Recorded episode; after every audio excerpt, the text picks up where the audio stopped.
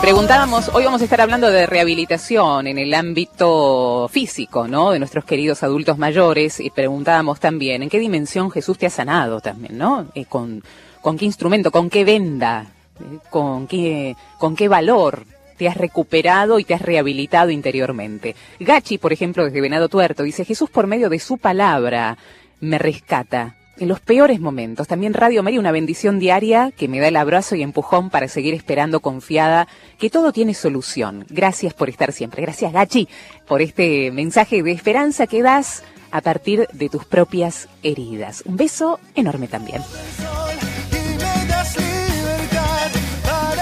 Vamos a presentarla a nuestra queridísima doctora Ana Teresa Aguirre. Ella es médica y creadora y directora de FAIDELA, Fundación para el Cuidado, Asistencia y Acompañamiento de los Adultos Mayores. Querida Ana, ¿cómo estás? Una alegría volverte a encontrar.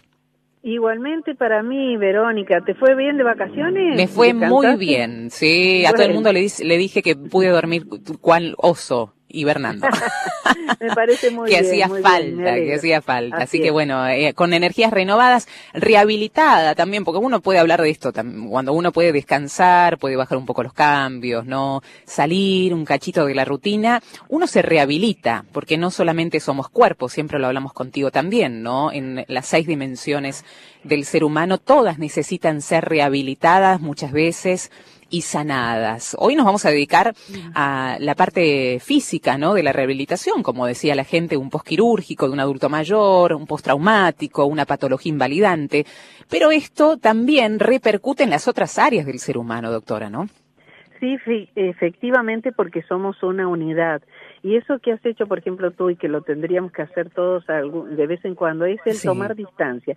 El tomar distancia te mm. da una perspectiva de, eh, nuevamente de la verdadera dimensión de lo nuestro. Es decir, uno valora a lo mejor lo nuestro cuando ha salido, está en otro lugar, ve otras realidades y compara, ¿no es cierto? Y ahí se da cuenta que, bueno, que gracias a Dios lo que tenemos es, es porque, bueno, la vida es un misterio, pero por algo es que son estas las cartas que tenemos en, en la mano, ¿no es cierto? Que más de una vez lo hemos dicho a eso, ¿no es cierto? Es cierto sobre todo, y sobre todo, viste, con respecto a nuestro físico. Eh, En primer lugar, aceptarnos eh, como somos, en primer lugar. Pues somos muy renegadores, uy, pero esta rodilla me tiene, eh, este codo, esta mano, eh, no sé, siempre nos quejamos de nuestro propio cuerpo y somos nosotros, o sea, es parte nuestra, ¿no es cierto? Es decir, es como cuando, viste cuando nos han enseñado que ante el dolor, el sufrimiento, lo primero es amar el lugar, el sufriente, vamos a decir, para poderlo comprender y poderlo sanar, ¿no es así? Es cierto, yo hablaba de una experiencia muy cotidiana, creo que todos lo hemos pasado cuando nos caíamos de chicos, ¿viste, Doc? Que nos hacíamos esas frutillas en la rodilla o en el codo. Y yo decía, ¿qué sanaba más? ¿Esa, esa caricia de mamá hasta sobre la herida, lavándonos con jabón?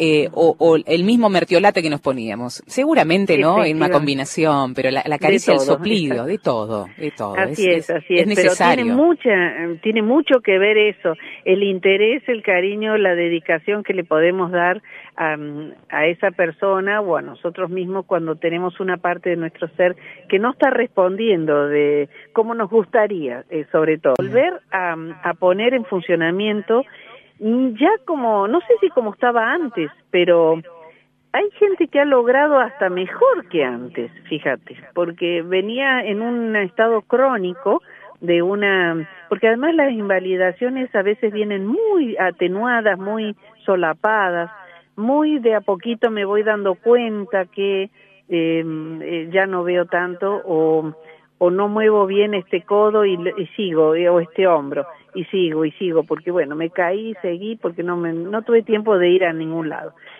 Y el especialista nos dijo haga rehabilitación nos dio hasta la orden y como es un todo un tema de ir a eh, autorizar la orden buscar quién lo haga lo dejamos de hacer no es cierto y o sea no nos desanimamos a veces porque no están dadas las condiciones eh, estructurales, diríamos, eh, en la sociedad para que ah, eh, la rehabilitación geriátrica, gerontológica, o sea, sea eh, adecuada, ¿no es cierto? No, no todos los profesionales lo saben hacer. Es cierto. Háblanos primeramente de la parte mm, de la, de la dimensión física del adulto mayor cuando tiene que afrontar una rehabilitación. Sabemos que a veces las capacidades de reserva, ¿no? Del organismo de un adulto mayor a veces se ven disminuidas, ¿no? Qué sé yo, eh, alteraciones también del equilibrio, de la marcha, disminución de la propia fuerza muscular, eh, quizás eh, disminución visual, auditiva. Y esto, esto hay que tomarlo en cuenta también en las rehabilitaciones en geriatría. ¿Cómo funciona el cuerpo en ese momento y qué capacidad regenerativa tiene cuando yo tengo que afrontar una rehabilitación? ¿Es más lenta?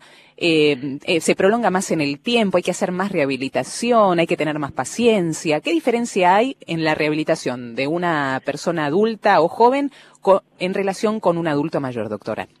Y bueno, lo primero a lo que yo le doy mucha importancia es esto que hablábamos recién, o sea, eh, ayer estuve en un domicilio de un señor postrado eh, que desde abril ahora ha dejado de caminar y bueno, lo primero que le dije, lo, miré bien y le pregunté, ¿usted quiere eh, levantarse? ¿Quiere salir? Mm. Más vale, me dijo. Entonces, bueno, es, es como el, el, poner en on, ¿no es cierto? El motor interno de decir, bueno, yo necesito que la persona quiera eh, hacerlo, por empezar, porque es la mejor manera de acompañar todo el proceso de, de poner en marcha, diríamos, de poner primera para empezar a funcionar cualquier miembro, cualquier...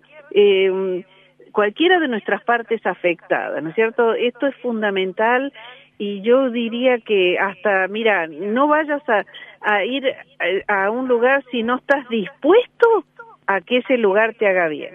Si vas obligado, si vas eh, porque te lo dicen y, de mala gana y ya pensando que no te va a hacer bien, fuimos, porque ya, ya perdimos el tiempo, no sé cómo decir. Qué importante lo que decís, mm. tiene que ver con el querer primero, porque el cuerpo se dispone a rehabilitarse si uno verdaderamente quiere, eso es lo que nos querés decir. Exacto, porque somos una unidad.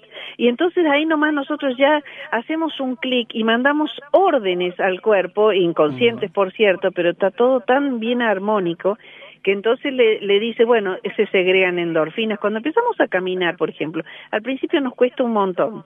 Eh, y por eso dicen que la primera media hora es como de adaptación y que recién empieza el cuerpo a, tomar el, el, gusto y el placer de eso eh, después de la media hora. ¿Por qué? Porque se han empezado a segregar las endorfinas que se llaman, que son eh, unas sustancias que nos causan un placer enorme.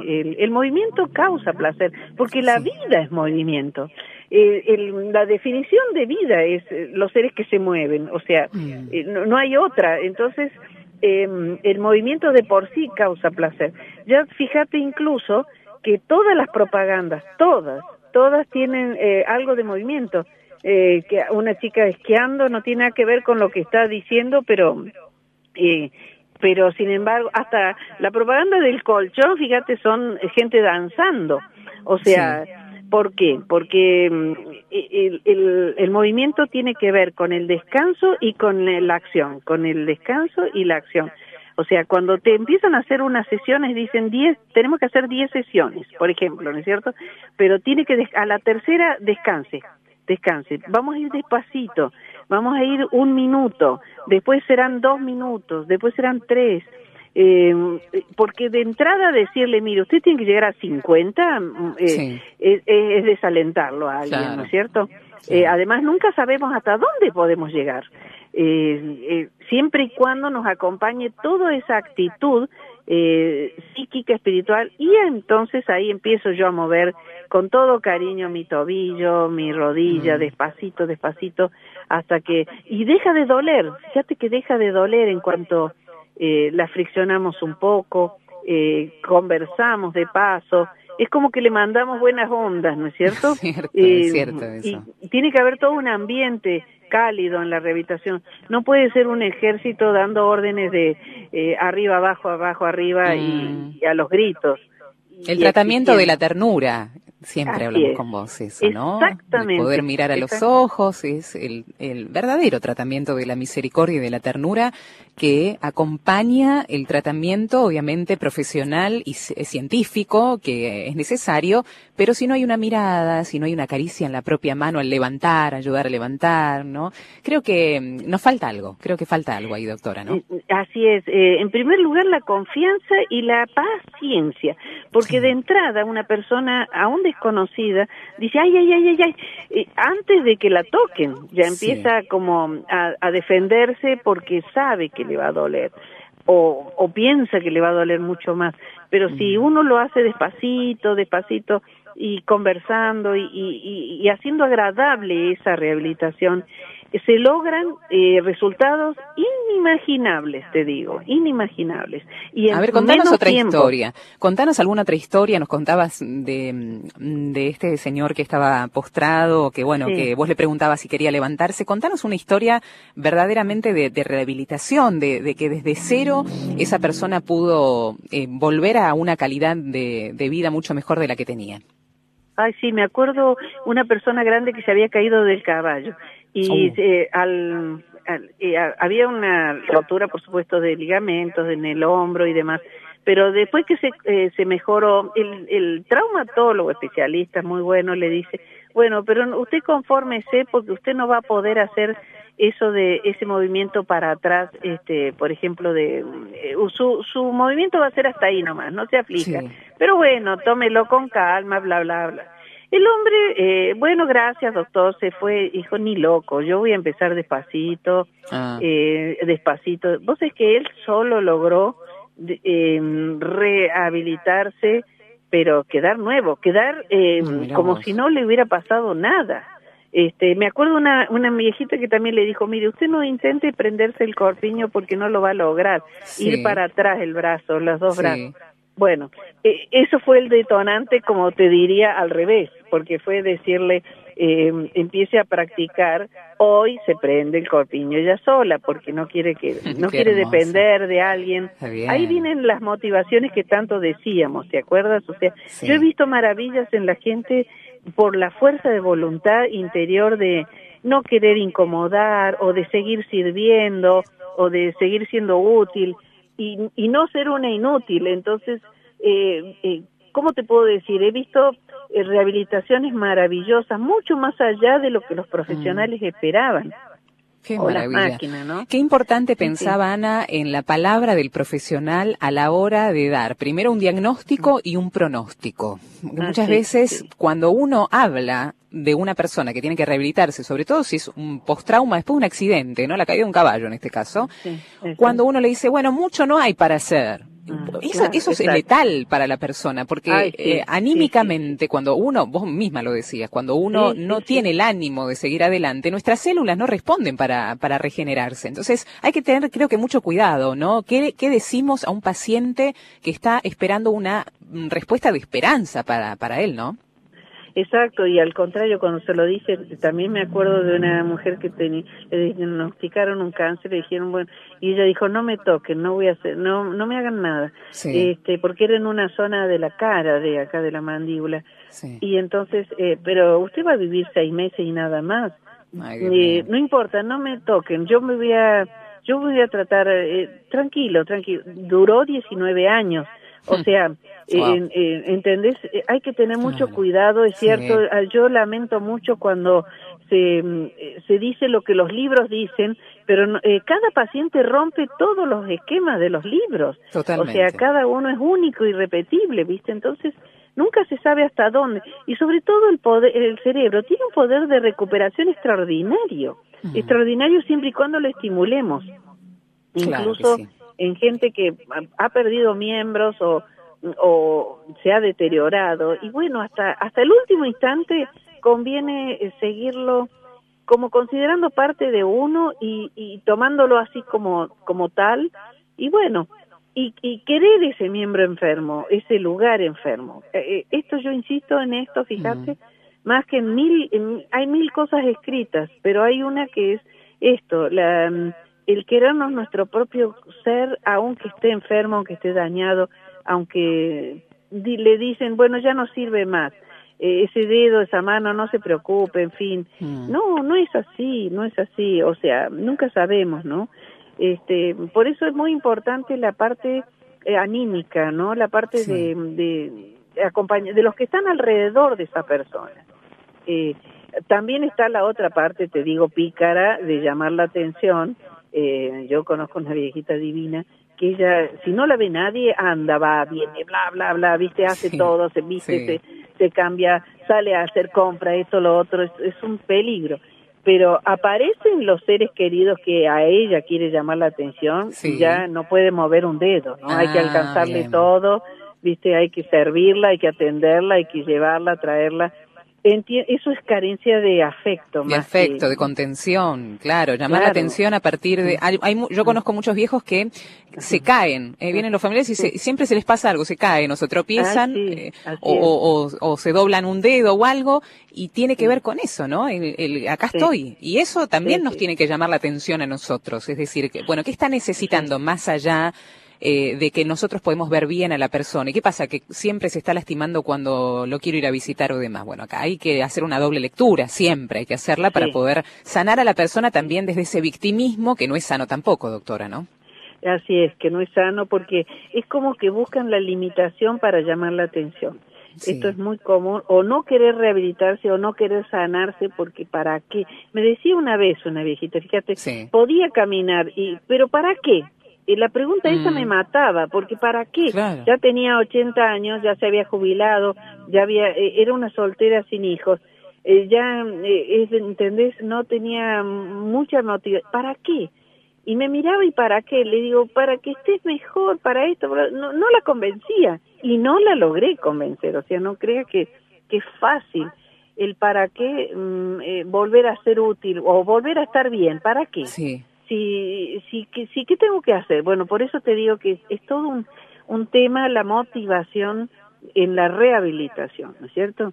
Sí, es, el tener un propósito y una meta, ¿no? Como habíamos hablado en un programa entero contigo, el propósito y una motivación de toda la vida, sobre todo en esta etapa, ¿no? Para tener una meta, un objetivo y no dejarse caer. Vamos a hacer una primera pausa, después de la misma hay algunas preguntas de la audiencia que vengan también con sus experiencias. ¿Qué pasó cuando tuviste que rehabilitarte por alguna circunstancia? ¿Cómo estaba tu ánimo? ¿Quién te ayudó? Ya en la parte física también, ¿no? Si tuviste que pasar por una operación, por ejemplo, que esto lo vamos a tocar puntualmente si tuviste que rehabilitarte cuando tuviste algún accidente, alguna caída, ¿por qué no? ¿Qué fueron? ¿Cuáles fueron los factores que te ayudaron a rehabilitarte? ¿Cómo te trataron los médicos? ¿Qué te dijeron? ¿Cuáles fueron las palabras que te hicieron bien? Después de la música lo charlamos con la doctora Ana Teresa Aguirre. Ya venimos.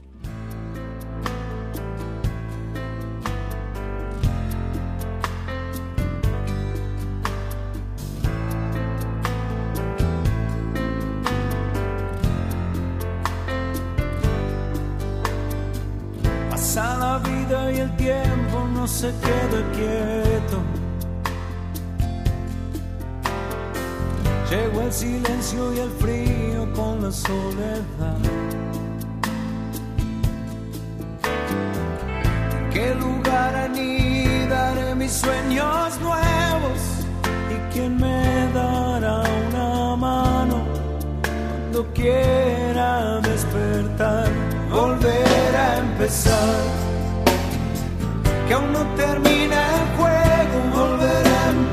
Empezar. Que no se apague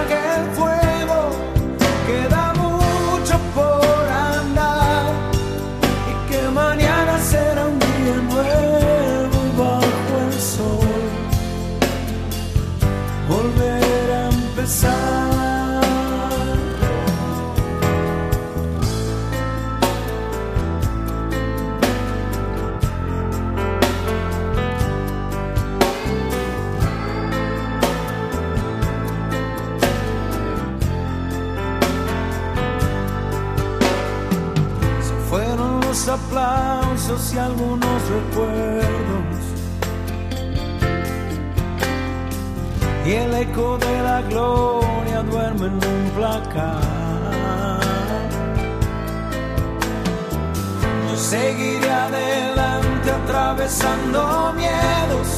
Sabe Dios que nunca es tarde para volver a empezar, volver a empezar. Que aún no termina el juego, volver a empezar. Que no se apague el fuego, queda mucho por andar. Y que mañana será un día nuevo bajo el sol. Volver a empezar.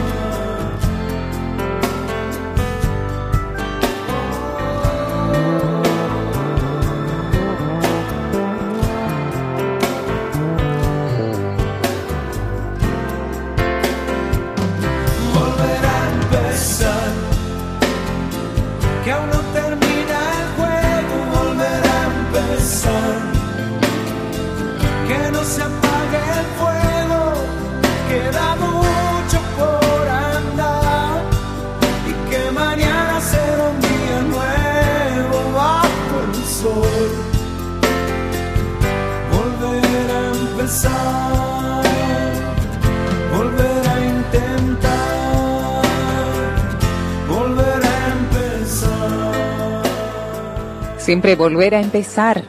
El sí se puede, el buscar esas manos que nos pueden ayudar a sanar, porque siempre se puede volver a empezar. La rehabilitación es el tema que estamos tratando con la doctora Ana Teresa Aguirre. Ella es médica y creadora de Faidela, Fundación para el Cuidado, Asistencia y Acompañamiento de los Adultos Mayores. Tengo por aquí algunos testimonios, querida Ana. ¿Querés que los compartamos? Porque tiene que ver con esto, ¿no? ¿Qué, ¿Qué sucedió cuando te tocó rehabilitarte o ser testigo de la rehabilitación de algún ser querido? ¿Cuáles fueron esas palabras, esas personas y estas circunstancias que te ayudaron a seguir adelante, aún con pronósticos muy, muy, muy graves? Por ejemplo, Blanca de La Rioja Capital dice, hola Radio María, yo tenía Parkinson y estaba postrada y me hice ver, me dieron rehabilitación y no me pueden parar ahora. Soy Blanca de La Rioja que nos comparte su circunstancia. Gracias, Blanca, eh, por compartirnos tu fuerza y también tu esperanza. Patricia desde Córdoba dice buenos días. Según la consigna, quiero compartir que yo cada vez que me caía o me lastimaba, al ser muy mimada, pensaba que no podía soportar el dolor y que me lamentaba en cada raspón, aunque haya sido muy pequeño, hasta que conocí al que es hoy mi marido. Él tuvo un accidente a los 18 años, lo chocó un auto a 150 kilómetros por hora, iba en bicicleta, tuvo dos paros cardíacos, 48 horas en coma, fisura de riñón, coágulo en la cabeza, etcétera. No se quebró, pero se le estiró tanto el brazo izquierdo que se le cortó un nervio de raíz. Y al conocerlo me di cuenta que en realidad yo ni siquiera sabía lo que era el dolor y al haber estado al borde de la muerte ahora valora su vida y le da importancia solo a lo importante, toma la vida de una manera maravillosa. Trata de superarse, ya que desde, que lo conozco lo único que no podía hacer era atarse los cordones y cortar la carne para comer, y trató hasta ahora y sí se puede. Tiene un tenedor, un cuchillo que le facilita la independencia al comer y lo importante nunca se queja. Nos cuenta Patricia una historia verdaderamente maravillosa. Por eso yo decía, ¿no? Muchas veces, y vos lo decías también, nos quejamos o no tomamos la suficiente dimensión de Señor, ¿para qué o por qué? Uno pregunta, ¿no? ¿Por qué me ha pasado esto? Y muchas veces es también para ayudar a los otros a superar sus grandes o pequeños dolores, doctora, ¿no? Así es, fíjate que qué maravilloso esos testimonios porque nos hablan de que realmente eh, hay un hay un clic adentro nuestro que se hace que por el cual bueno eh, se suple de alguna manera lo que ya sería diríamos irreversible como sería una sección de un nervio que eh, si bien es cierto que ahora hay técnicas maravillosas obviamente hay un daño hay un daño real o sea no lo vamos a negar. Pero dentro de esa limitación hay un montón de formas de eh, suplir esa, esa función, ¿no es cierto? O, o al menos apuntalarla de tal manera que, este, bueno, quizá exige más de lo ordinario, ¿no es cierto?, de lo común, que otras personas que ni se dan cuenta que se pueden levantar, atarse los zapatos, o sea, atarse los botones de, una camisa. Fíjate vos un detalle, ahí es donde más uno ve, eh, empieza a ver el deterioro o, o mide las consecuencias de, de nuestra limitación. Pero bueno, eso no implica eh, un, una depresión, vamos a decir, porque ya me está faltando algo, entonces ya, eh, ya no valgo, ya no sirvo, soy inútil y soy una carga y soy un peso. Yo insisto en esto porque acá es muy importante em, el motor de adentro que dice que si, lo que yo digo siempre, si, si estamos todavía respirando y latiendo, es porque nuestra misión no se acabó. Para algo estamos. Y como somos únicos y irrepetibles, lo que nosotros no hagamos, eso va a quedar sin hacerse, sea lo que fuere. O sea, no hay otra. Eh, y por otro lado, lo que me toca hacer a mí, solo a mí me toca hacerlo. Y ese, eso es la maravilla. Eh, sea así parezcamos una piltrafita humana que diga que bueno, que en fin, que no que no puede eh, no podemos hacer nada no es cierto ante los ojos de Dios si estamos vivos todavía es porque tenemos una una cuestión que resolver o hacer o, o plantar un árbol o sembrar una plantita o atender una mascota o simplemente abrir una ventana, mirar hacia afuera y, y bueno, y, hacerlo eh, saludando el día, buenos días señor día, buenos días señor sol, y nada más que eso, como decía aquella persona que no se podía ni mover, pero lo, saludaba al cielo, o sea, vamos a ver, nuestro, nuestro gota de arena, nuestro gota de, en el mar la tenemos que poner. Eh, parece que pasa inadvertida, no, de ninguna manera, de ninguna manera. Y en esto, por favor, es importante que nunca, nunca dejemos de pensar que por algo estamos y para algo, ¿no es cierto? Este, Y ahí sí eh, se enciende cualquier motor, eh, si, así sea por el nieto, por, por el ejemplo, por lo que fuere, por eh, el ejemplo de constancia, porque yo he escuchado profesionales que dicen, bueno, pero si ya está, ¿para qué? ¿Para qué lo va a forzar? Eh, ¿Para qué? ¿Para qué le insiste? ¿Por qué le insiste? Déjelo, como diciendo, pero el déjelo, me lo, lo escuché de una paciente que me dijo, así me, así me dijo el médico de cabecera, déjelo, déjelo ya, este, ¿para qué? ¿Para qué se va a hacer esto? O doctor, yo voy a, a pedir por favor que me haga una, una radiografía, me pida una radiografía porque no me siento bien en la, cadera, la cadera. Pero bueno, ya, aguantalo si son los años. Claro, no, no, no hay respuesta. ¿Entendés? Y, lo, y esto todos los días, ¿eh? Todos los santos días. Eh, yo por eso no siempre la persona tiene toda la culpa, vamos a decir, de, eh, desgraciadamente es así, Verónica, tengo que decirlo. ¿no? estamos con todas las pilas, los profesionales de la salud, puestos en, en, esto, ¿no? Eh, y no es la excusa, está mal pago, está esto, está lo otro. No, no, no, no es la excusa el dólar acá. Acá hay, otra hay otra cuestión, eh, no, no es cierto. Es eh, si estamos en el área salud, en nombre de la salud, bueno, en nombre de la salud no podemos comercializar con la enfermedad o, este, no. es cierto? Mm, tampoco el otro extremo de querernos imponer prótesis, ortesis, este, todos los chiches de eh, para que, eh, o sea, esas camas que eh, te hacen todos los movimientos pasivos, ¿no es cierto? Eso está muy bien para una lesión mucho más severa. Pero no hablamos de, rehabilitación en casos puntuales, por ejemplo, cuando un adulto mayor se tiene que operar y en esta circunstancia, bueno, en estas camas que vos decías que quizás en muchos hospitales eh, pueden pueden llegar a tener en forma muy precaria, de unos sanatorios quizás más sofisticada, bueno, te ayuda, ¿no? A levantarte, a pararte, pero cuando ya el paciente está en casa, que tiene que, por ejemplo, algo una en una cirugía abdominal, tiene que reincorporarse, pararse o sentarse primeramente para primeramente sin pararse, sentarse para tomar un vaso de agua, por ejemplo, ¿cómo, cómo lo hace? Porque hay muchas personas que te dicen, ¿no? No, no, no puedo, en, los, en las primeras horas el médico me dice, te tenés que sentar, te tenés que sentar, y yo no puedo. ¿Cómo, cómo es el movimiento? ¿Qué hay que hacer? ¿Qué movimiento es el adecuado? Contanos sobre eso. Es cierto, hay movimientos muy dolorosos, por ejemplo, en una fisura de costilla, por ejemplo querer enderezarte en la cama nomás ya es todo, es, es un ay, es un grito, porque es horrible, es un dolor muy fuerte. Pero se instala en la casa eh, sistemas, este, yo me acuerdo que hasta eh, eh, una soga desde el picaporte de la puerta hacia la cama como para, ah, como si mm. fuera algo para, ¿me entendés? Un, un, un, columpio como para poderte este, levantar. hay un montón de sistemas que agarrarse de la ventana, tomarse de, de no la mesa de luz concretamente porque se viene todo abajo, pero sí de algo más firme, se le ponen eh, trípodes, exacto, fijos, eh, caballetes eh, fijos que hacen que eh, facilite enormemente el, el, la movilización, que hay que hacerla.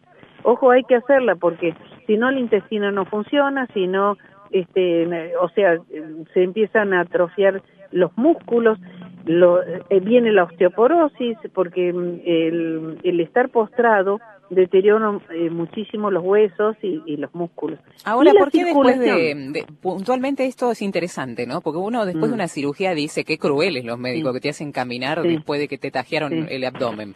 Eh, ¿cómo, ¿Cómo es? Hay una explicación, ¿no? El tema de los coágulos también. Eh, ¿Por qué después de una operación los médicos dicen muévase, muévase? ¿Por qué? Y sí, porque el estasis, el estar quieto, estanca, puede estancar la sangre, puede estancar, y sobre todo en la presión concreta, por eso se hacen las escaras. La presión sostenida en una, en un apoyo, eh, ya sea justo en, en, el huesito de la cadera o del mm, sacro, eh, el estar así, 48 horas es suficiente para hacer una escara y a veces menos. Mm. En, en 24 horas se le hace una escara en la piel de una persona mayor eh, si está sin movilidad eh, esa zona. El talón, el tobillo, el codo, em, el lugar que sea, eh, apoyado un buen rato, deja de circular la sangre, puede haber trombos, se forman los trombos porque al no circular se estanca y, y, bueno, ahí la fibrina em, hace inmediatamente el coágulo, ¿no es cierto? Y ese coágulo después cuando empieza el movimiento emigra y viaja y puede llegar a lo que se llama la trombosis, que es, o la embolia, que es el, el, coágulo circulando y va y, y, encaja en un lugar de área mucho menor y provoca a distancia una, una, una lesión de, sanguínea, ¿no es cierto? Una, diríamos, un taponamiento de los vasos que impiden que llegue el oxígeno, el oxígeno y los alimentos y ahí empieza la maceración de la piel, de, la, de los tejidos, y ahí nomás se hace la escara, porque uno dice, ¿por qué? ¿Por qué se rompe la piel de esa manera? Y es por, por falta de circulación. Y la circulación es movimiento, volvemos a lo mismo. ¿Te das cuenta cómo es importante que circule la sangre, que y la sangre circula eh, por el movimiento peristáltico de los de los eh, músculos, tendrones, eh, o sea, de la, de la articulación que lo moviliza, ¿verdad? es muy importante esto, eh, no, no dejarse estar, por Dios. Eh, ahora, es cierto, la rehabilitación no es lo mismo cuando algo es crónico que empieza de a poquito a cuando de golpe, por un accidente, una quemadura, una fractura, una caída, vos de golpe quedas inmóvil. Entonces, eh, es muy traumático ahí pero eh, había un dicho nosotros en medicina que decían hay enfermedades que vienen en avión pero después se van a pie, como diciendo tardan muchísimo en irse y todo depende de la rehabilitación, o sea que se termine de ir esa esa limitación que ha venido, ¿no es cierto? Por lo que sea por lo que sea. Por, y aquí nunca negarse, ¿no? No decir, no, ¿para qué? No, si no me va a hacer nada, no. Y si no nos convence eh, el profesional que nos está atendiendo porque nos exige de más, bueno, también por tratar de hablarlo con este profesional si no hay otro o cambiar para que se adecue a nuestro ritmo, ¿no? Eh, y que también el médico nos explique, porque la rehabilitación muchas veces es dolorosa, doctora, ¿no es así? Sí, sí, sí, es dolorosa y, y muy desgastante porque al principio y hay que tener paciencia, ¿eh? porque al principio parece que no hay no hay mejoría, que no logramos resultados, eh, hay que eh, ser constante.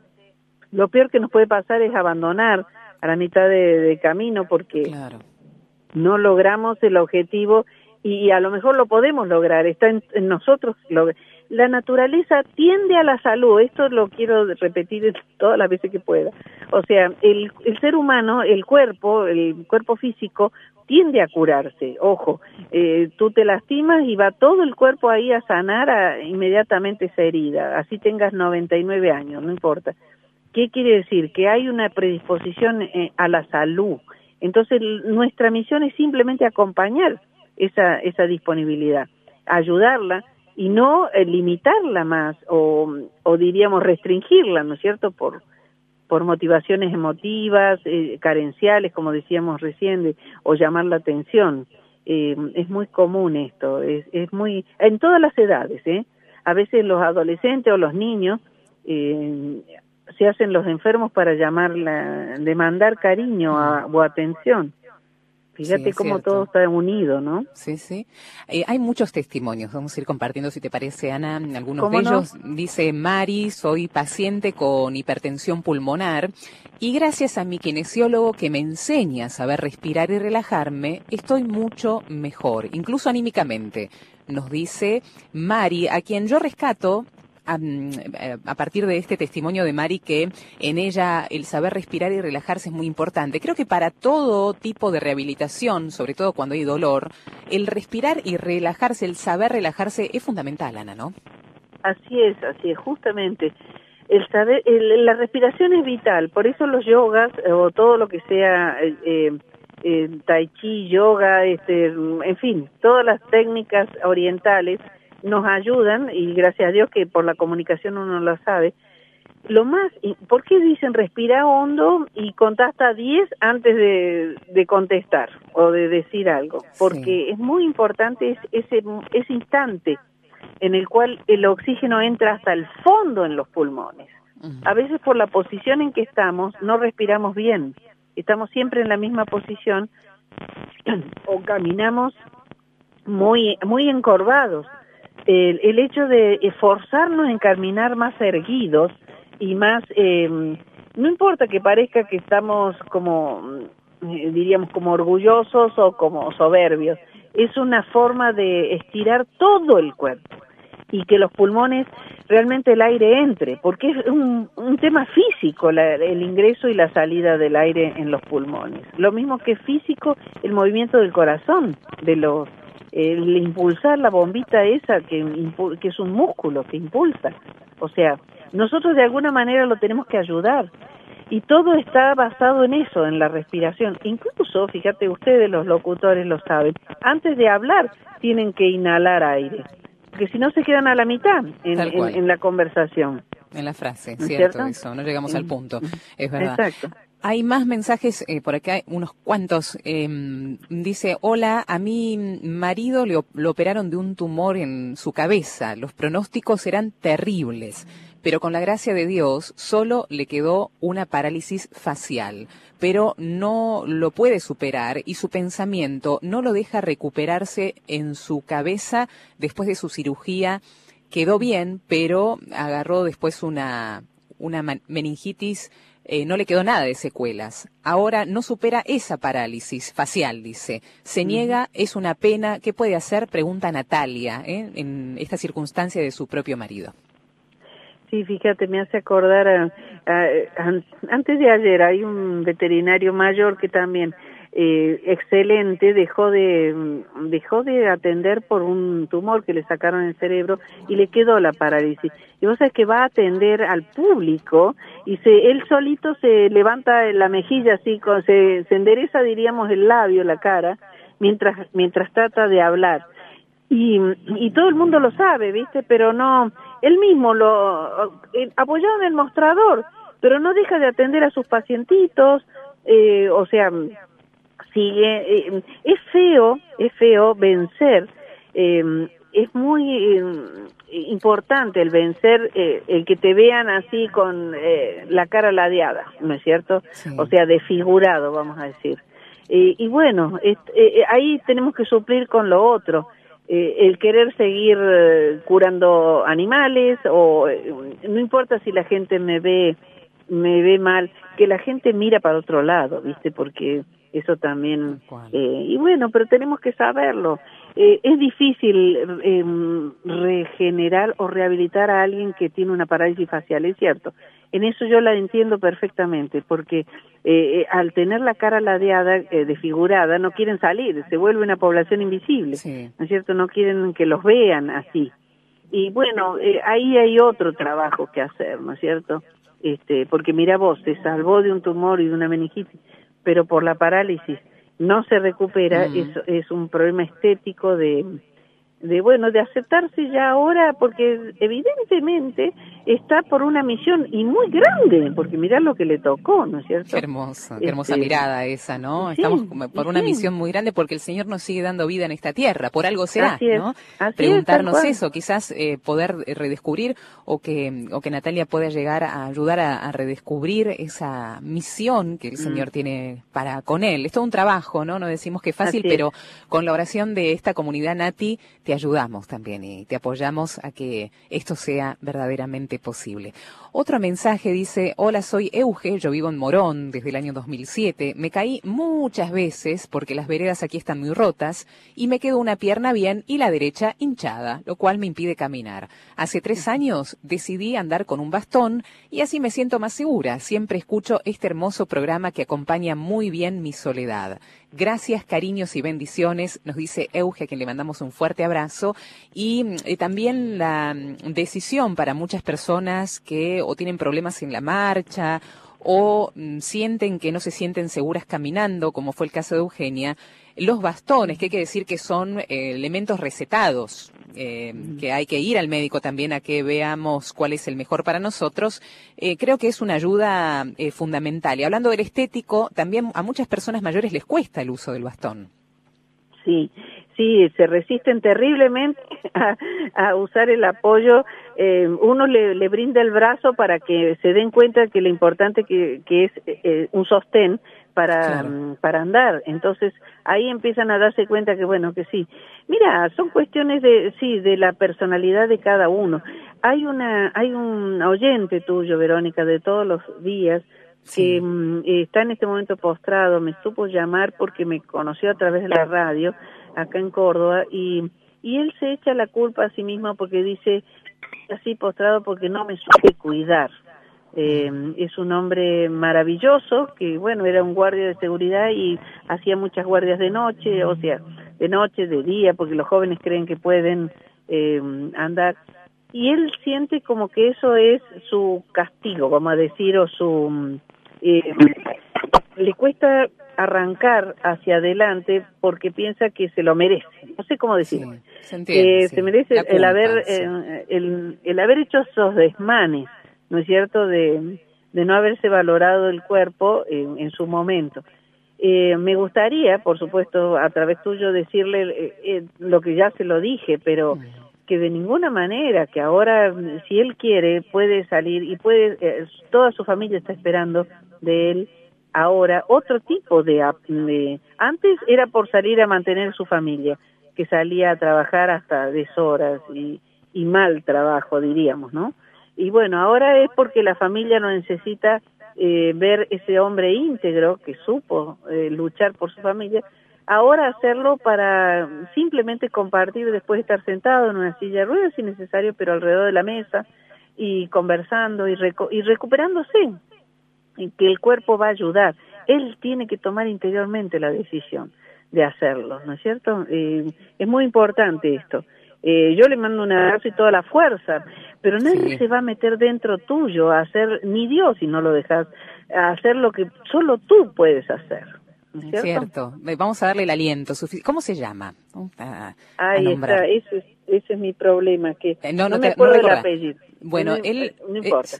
no importa. Bueno, hacia él, que seguramente está escuchando la radio, te decimos que toda esta comunidad te está apoyando para que vos puedas dar ese paso, querido hermano, de decir, quiero recuperarme y seguir adelante. El Señor, como decíamos hace un rato otro oyente, seguramente tiene una misión para vos porque seguís aquí en esta bella vida. Así que vamos ánimo y seguramente encontrarás a personas que te tiendan una mano, como es la doctora Ana, que te la has encontrado y que seguramente ella te ha dicho estas palabras oportunas desde su corazón, porque así lo hace siempre. Te damos este ánimo y rezamos por vos.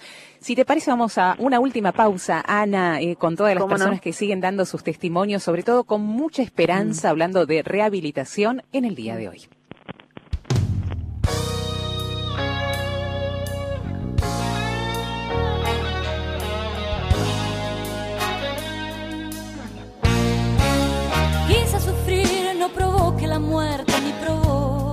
Más fiebre, ni más asco, ni provoque la ausencia de la luna, ni el ocaso fatal. Quise sufrir, no sea más que estar vivo, abierto a los detalles más humanos, y sea la contracara del deleite, la antesala fama.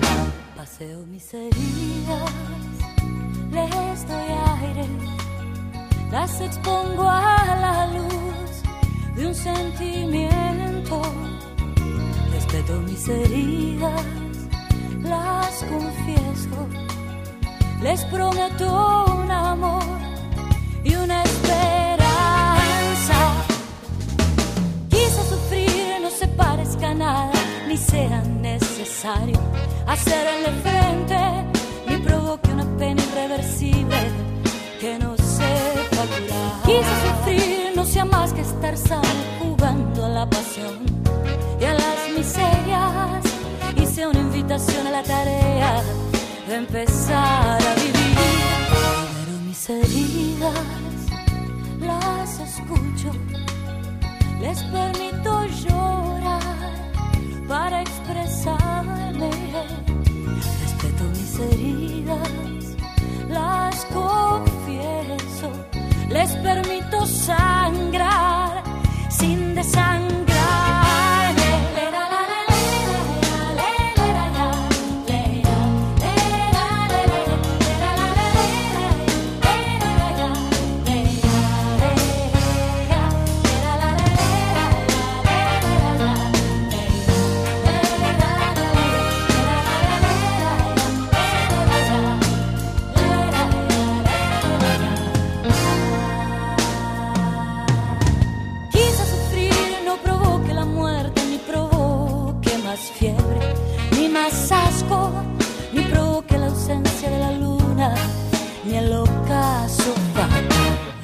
Mis heridas las escucho, les permito llorar para expresarme. Respeto mis heridas, las confieso, les permito sangrar sin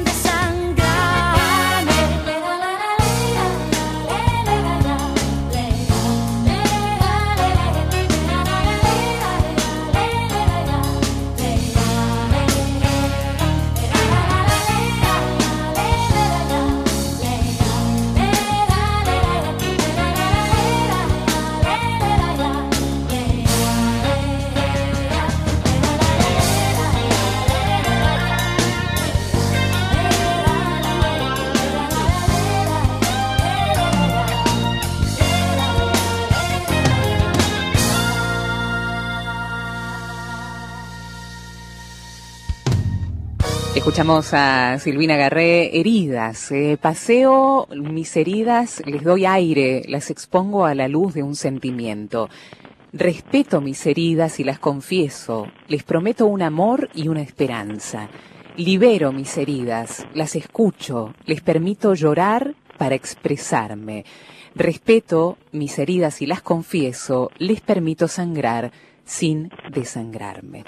Esto tiene que ver con un hacer cuando nosotros necesitamos rehabilitarnos físicamente y en todas las dimensiones de nuestra persona, necesitamos el querer y el hacer. El querer, primeramente, como nos decías vos, Ana, el querer estar mejor, el accionar en favor de ese querer, de ese sentimiento mm, del querer estar bien, del querer recuperarme, del querer por esa, por ese objetivo y esa misión que todos estamos invitados a tener en la vida, ¿no, Ana? Así es, efectivamente, y sobre todo este fíjate vos que ese motorcito interior nuestro, que ya te digo, es único e irrepetible, es lo que hace que, bueno, lleguemos hasta, eh, nos vayamos realizando en plenitud. Aunque la, el envejecimiento lleva a un deterioro y obviamente y a unas limitaciones, eh, en, en, la medida en que nosotros podemos frenar eso, en el sentido de seguir con una, un bienestar eh, y una independencia en nuestros movimientos, a pesar de que vayan a estar más limitados. Buscaremos un bastón, buscaremos un, un andador, pero no dejaremos de salir, eh, una silla de rueda, lo que sea, y, y, y de andar en, en, la vida, o sea, haciendo el, el día a día, ¿no es cierto? Es muy importante eso, la, la motivación interior en la rehabilitación. Luego es eh, tenerse paciencia y tenerse mucha constancia. Eh, cada un día que tengamos es un día más y bueno, es un día en el que hay que estrenarlo y hacer todo de nuevo. Eh, lo mismo que hicimos ayer de movimiento y uno más. Uno más, aunque sea uno más hoy que ayer, ¿no es cierto? Eso es muy importante superarse. Hay un montón de testimonios hermosísimos, por ejemplo el de Vivi de Cruz del Eje, Ana, que nos dice, yo estoy feliz de atender a mi nietito de 18 meses, a pesar de estar en una silla de ruedas. Creo que tengo una misión, nos dice Vivi, ¿no? Que le mandamos un fuerte abrazo. Gracias por este testimonio de vida y de superación. Una nueva vida que se asomó a tu propia vida, Vivi, y a partir de ahí descubriste esto, ¿no? Que tenés este, esta calidez en el corazón para seguir abrazando, a pesar de, ¿no? Eso nos resulta creo que fundamental. Gracias por compartirlo. Radio María dice, quería contarles que yo cuando fui chica tuve una lesión muy fuerte, me dijeron que por un tiempo no iba a caminar, y es así que conocí lo que era la rehabilitación. Después de tres meses pude caminar y me prometí ayudar a las personas que sientan lo mismo que yo y es así que cuando crecí tuve la edad de entrar a la facultad a estudiar fisioterapia y fui la persona más feliz del mundo al poder rehabilitar a las personas que tanto lo necesitan porque no solo es el dolor físico y la imposibilidad, sino es que hay personas que hay que ayudarlas a rehabilitar desde adentro, desde su interior, con una sonrisa, con una palabra de aliento en cada pequeño logro. Eso era lo que les quería contar. Nos dice Noelia y nosotros decíamos, ¿no? Qué hermoso, Noelia, muchas gracias. Eh, decíamos, Ana, que muchas veces la vida nos hace pasar por ciertos dolores para poder ver cómo ayudar a aquel, aquel que pasa por lo mismo que nosotros. Y si no hubiésemos pasado por ese dolor, ese sufrimiento, esa enfermedad o esa herida, no podríamos tener esa palabra oportuna de aliento, ¿no? Fíjate que es eso, justamente cuando yo digo que la vida es un misterio, es eso, fíjate cómo marca una situación y te a lo mejor te cambió para siempre en el sentido de que para bien, ¿no es cierto? Y lograr más de lo que ni te hubieras imaginado, porque ahora haces el bien a un montón de otras personas gracias a tu propio a tu propia experiencia, ¿no es cierto? Eh, eh, por eso no hay mal que por bien no venga. Yo en eso siempre pienso que por algo suceden las cosas y, y siempre algo mucho más grande y positivo. Si fue muy fuerte lo que perdiste, bueno, va a ser cien veces más positivo lo que vas a ganar con esa con esa pérdida, ¿no? Si, y, si, si lo sabes eh, encaminar, ¿verdad? Sí, es que hermoso. Rosalina eh, dice, buen día, a mí me pasó que cuando me dijeron que tenía leucemia, mi vida cambió de muchas maneras. Primero, cambiar mi actitud de ver la vida, de no quejarme tanto y de aceptar. Gracias Dios por enseñarme tanto, me dio mucha fortaleza entregar esto a Dios y a la Virgen. Mi, con mi hijo hoy estamos eh, en la parte de mantenimiento. Rosalina, mi hijo Emanuel Gabriel, rezamos por todos los niños del mundo entero. Gracias por tu testimonio, Rosalina, y también gracias a tu hijo Emanuel.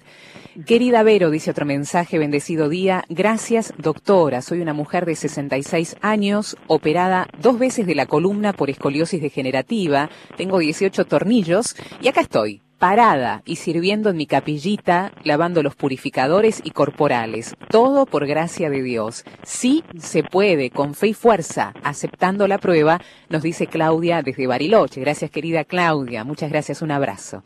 Em, conozco un caso, dice, de un joven de 18 años que fue atacado brutalmente por una patota, estuvo en terapia intensiva, llevó mucho tiempo la rehabilitación, hasta lo antes conectado en un momento, y vieron un mínimo movimiento de su ceja y lo volvieron a conectar. A los tres meses, su pareja queda embarazada y hoy es padre de dos hermosos varones. Es verídico, nos dice Victorino, que nos dice esto tan extremo, ¿no, doctora? Rehabilitarse desde nada, desde la propia, quizás hasta, hasta, hasta un mínimo de vida que se tenía y hoy está lleno de vida esa persona, ¿no? Por eso siempre hay que dar esperanza, Ana. Conmovedor este testimonio. Sí, conmovedor hasta el último instante. Fíjate cómo la naturaleza venció incluso a, las, a, los médicos, a los profesionales, ¿va? Eh, que por alguna razón, que espero no sea comercial nomás o, o económica, este, tomaron esa decisión, pero fíjate cómo la naturaleza les dio una clase, una lección eh, de vida, de que la vida eh, no la no la frenamos nosotros cuando queremos, sino o cuando no podemos pagar un eh, lo que sea, ¿no? es decir, a mí me, me enferma cuando veo alguna mezquina actitud, ¿no? Con respecto a, a, lo que el otro podría llegar a dar o, o hacer y pero si no se puede, si no se puede, por alguna razón económica puede frenar muchísimo la rehabilitación de la gente, eh, mm. porque hoy es costoso, las obras sociales a veces no lo cubren bien, o cubren una, por ejemplo, yo estoy llevando a una persona a Faidela a ponerle la magnetoterapia porque la, el aparato de magneto eh, tiene que estar media hora en una en una cadera, por ejemplo, y no diez minutos como te lo ponen los kinesiólogos. Y ellos saben que así no hace nada. Los diez minutos no hace nada. O sea, tiene que ser media hora, pero eh, te das cuenta en, el, en la urgencia de que pase el que sigue, eh, a veces eh, reducimos el verdad y, y, no hacemos el efecto que hay que hacer. Y después dice bueno pero eso no me hace nada a mí claro cómo te va a hacer si no está el tiempo necesario en el en el organismo para que eh, para que ese aparato simplemente que es el que más manejan ahora ellos sí. este eh, hay que eh, no se puede limitar porque bueno viene otro y viene otro y viene otro un, con un sentido no toda la persona tiene que tener todo el tiempo del mundo o por lo menos lo que sabes que es terapéutico ¿no es cierto? sí.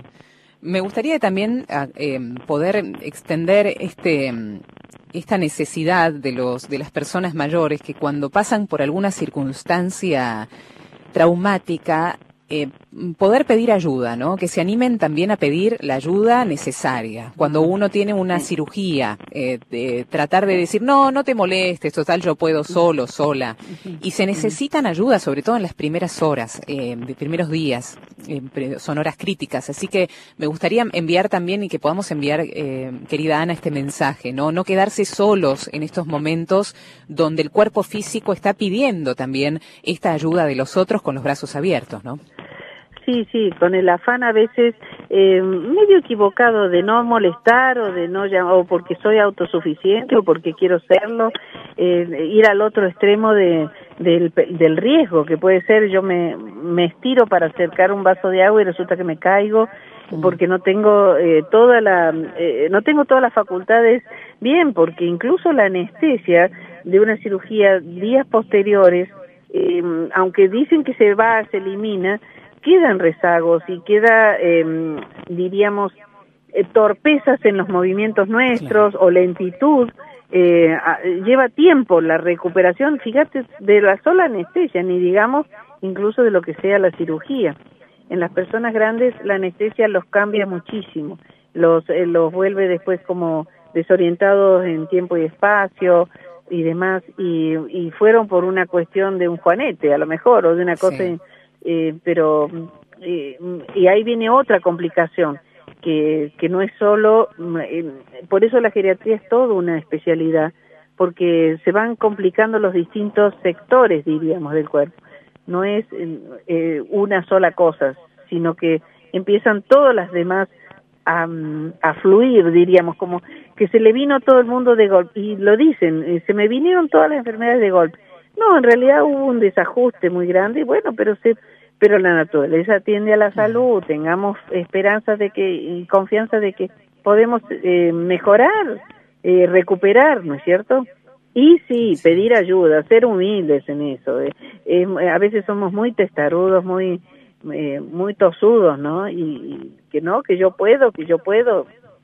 Sí, pero a veces necesitamos que nos ayuden y lo debemos aceptar así. Y bueno, es parte del juego porque también eso le hace bien a la otra persona que tiene que saber que tiene que ser útil en este momento. Porque hoy por ti, mañana por mí, ¿no? Es cierto. Es así. Es, así.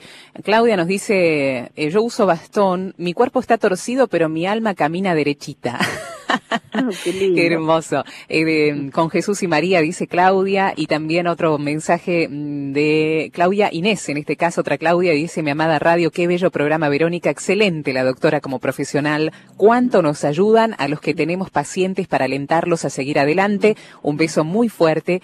Claudia y un beso grande también a la doctora Ana, te dice un seguramente colega por allí, que tiene pacientes para atender y cuánto hace falta también el comunicar de profesional a profesional que es posible una atención humanizada, una atención con esta terapia de la ternura, Ana, ¿no?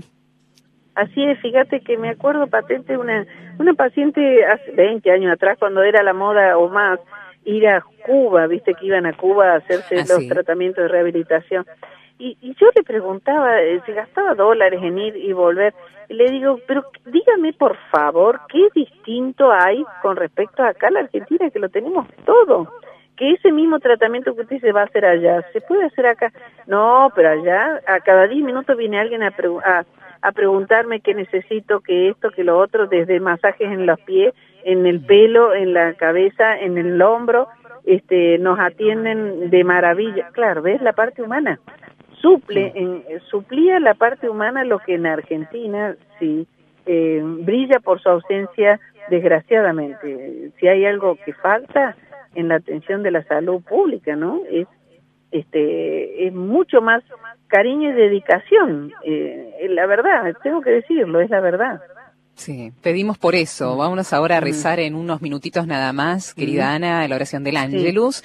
Y pedimos eh, por todas estas personas que están necesitando el decir, quiero rehabilitarme. Eh, esa esa fuerza interior de voluntad. Vamos a pedir por ellas particularmente. Vamos a pedir por los profesionales de la salud, para que no haya palabras desesperanzadoras a la hora de dar un diagnóstico o brindar la información sobre una rehabilitación. El sí se puede que siempre esté en el corazón y en la boca de todos los profesionales. Y también la ayuda a las personas que son las cuidadoras para que verdaderamente con esta ternura y esta esperanza también puedan cuidar a quien lo esté necesitando en este momento. Rezamos también por vos, querida Ana. Y, y, bueno, y ponemos en oración a toda esta temática que me parece que en todos sus protagonistas necesitan mucho de esta fuerza que viene de lo alto. Muchísimas gracias, eh, Verónica, por supuesto. Y efectivamente, eh, te digo que cuando nos piden cuidadoras dicen basta que sea de confianza y que tenga paciencia. Son como dos cosas, eh, como dos virtudes, más que más que todo lo profesional, ¿no es cierto? Entonces, bueno, eso es un poco lo que hay que tener en esto. brindarles confianza a la que, que va a poder y paciencia y paciencia. Y muchas gracias, Verónica, por supuesto. qué lindo volverte a encontrar, querida Ana. El martes que viene también lo haremos. Que tengas una bendecida semana y será hasta entonces. Muchas gracias.